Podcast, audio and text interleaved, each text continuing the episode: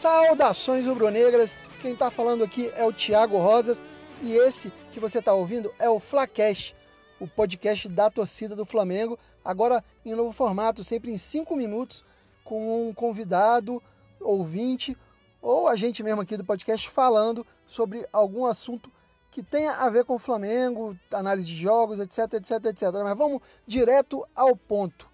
Ontem é, eu não pude deixar de notar, assisti a Flamengo e Grêmio 1 a 1 e não pude deixar de notar alguma coisa, e isso vou voltar ao que remete ao início do Flacash, onde a gente é, cornetava muito, que a gente chamava até os comentários dos comentários, a gente comentava muito, nossa, quanto comentário, mas a gente comentava muito sobre os equívocos nas análises dos times do Flamengo, né?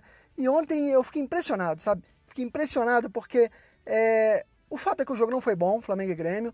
É, Felipe Luiz até teve uma boa atuação, mas eu, eu vi vários problemas ali. E os comentaristas também. Mas o fato é que o Grêmio também não foi bem. E no segundo tempo, o Grêmio. No segundo tempo. no segundo tempo, o Grêmio se acomodou, se acovardou. E mesmo no primeiro tempo, onde ele teve mais chances que o Flamengo, é, também não fez nada genial, não, não pressionou, não amassou. É, o Flamengo teve, na maior parte do jogo, a, é, a maioria da posse de bola. E aí eu me pergunto, duas coisas. Primeiro, eu me pergunto, será que é a volta do arame liso, que o Mauro César Pereira chamava? Por quê?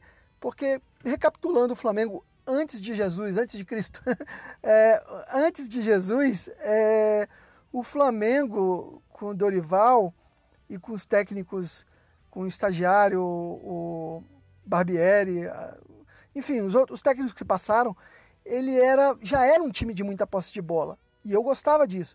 Só que ele cercava, cercava e não era incisivo. O, o grande passo que Jesus deu com o Flamengo foi unir isso.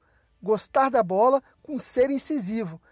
E com o, o Domi, agora me lembra um pouco esse Flamengo de, de tem a bola, quero que o Flamengo tenha a bola mesmo.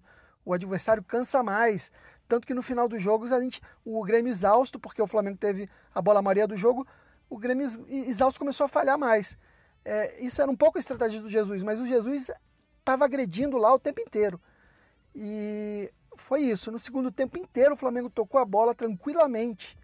O Grêmio no iníciozinho teve um contra-ataque, mas depois se acovardou. E o Flamengo aquele toque de lado também sem agredir tanto. Ou seja, se fosse uma luta por pontos, o Flamengo ganharia ontem. Embora o placar de 1 a 1 fosse foi justo, o placar de 1 a 1.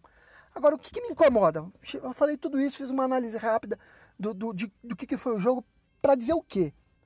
Os comentaristas PCV, que, é, que é o sempre brinco que é o PVC do mundo do bizarro, que é o Paulo César Vasconcelos, é, e o comentarista Podrinho, ou seja, quer dizer, Pedrinho, Pedrinho do Vasco, que é ex-Vasco, né?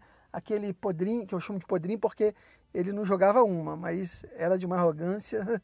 É, enfim, esses dois comentaristas, eles falaram mal do Flamengo o jogo inteiro.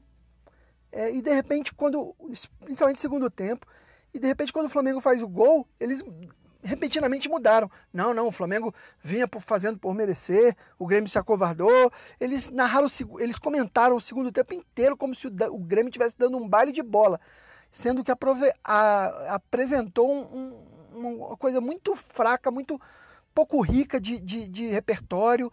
E, e, pelo que eu vi do Grêmio ali, não representa um risco ao nosso na nossa briga pelo título. É bom a gente focar ali no Galo mesmo. E aí, só que depois que o Flamengo sofreu o pênalti, fez o gol, é, mudou a opinião deles do nada, assim.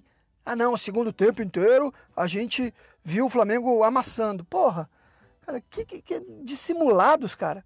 Dissimulados. Você achou que ia passar é, livre aqui no Flacast? Não vai passar, Podrinho. Não vai passar PVC. Quer dizer, PC, PCV. O PVC sabe muito. É, vamos, vamos, ser, vamos ser mais coerentes é, nesses comentários, não é não?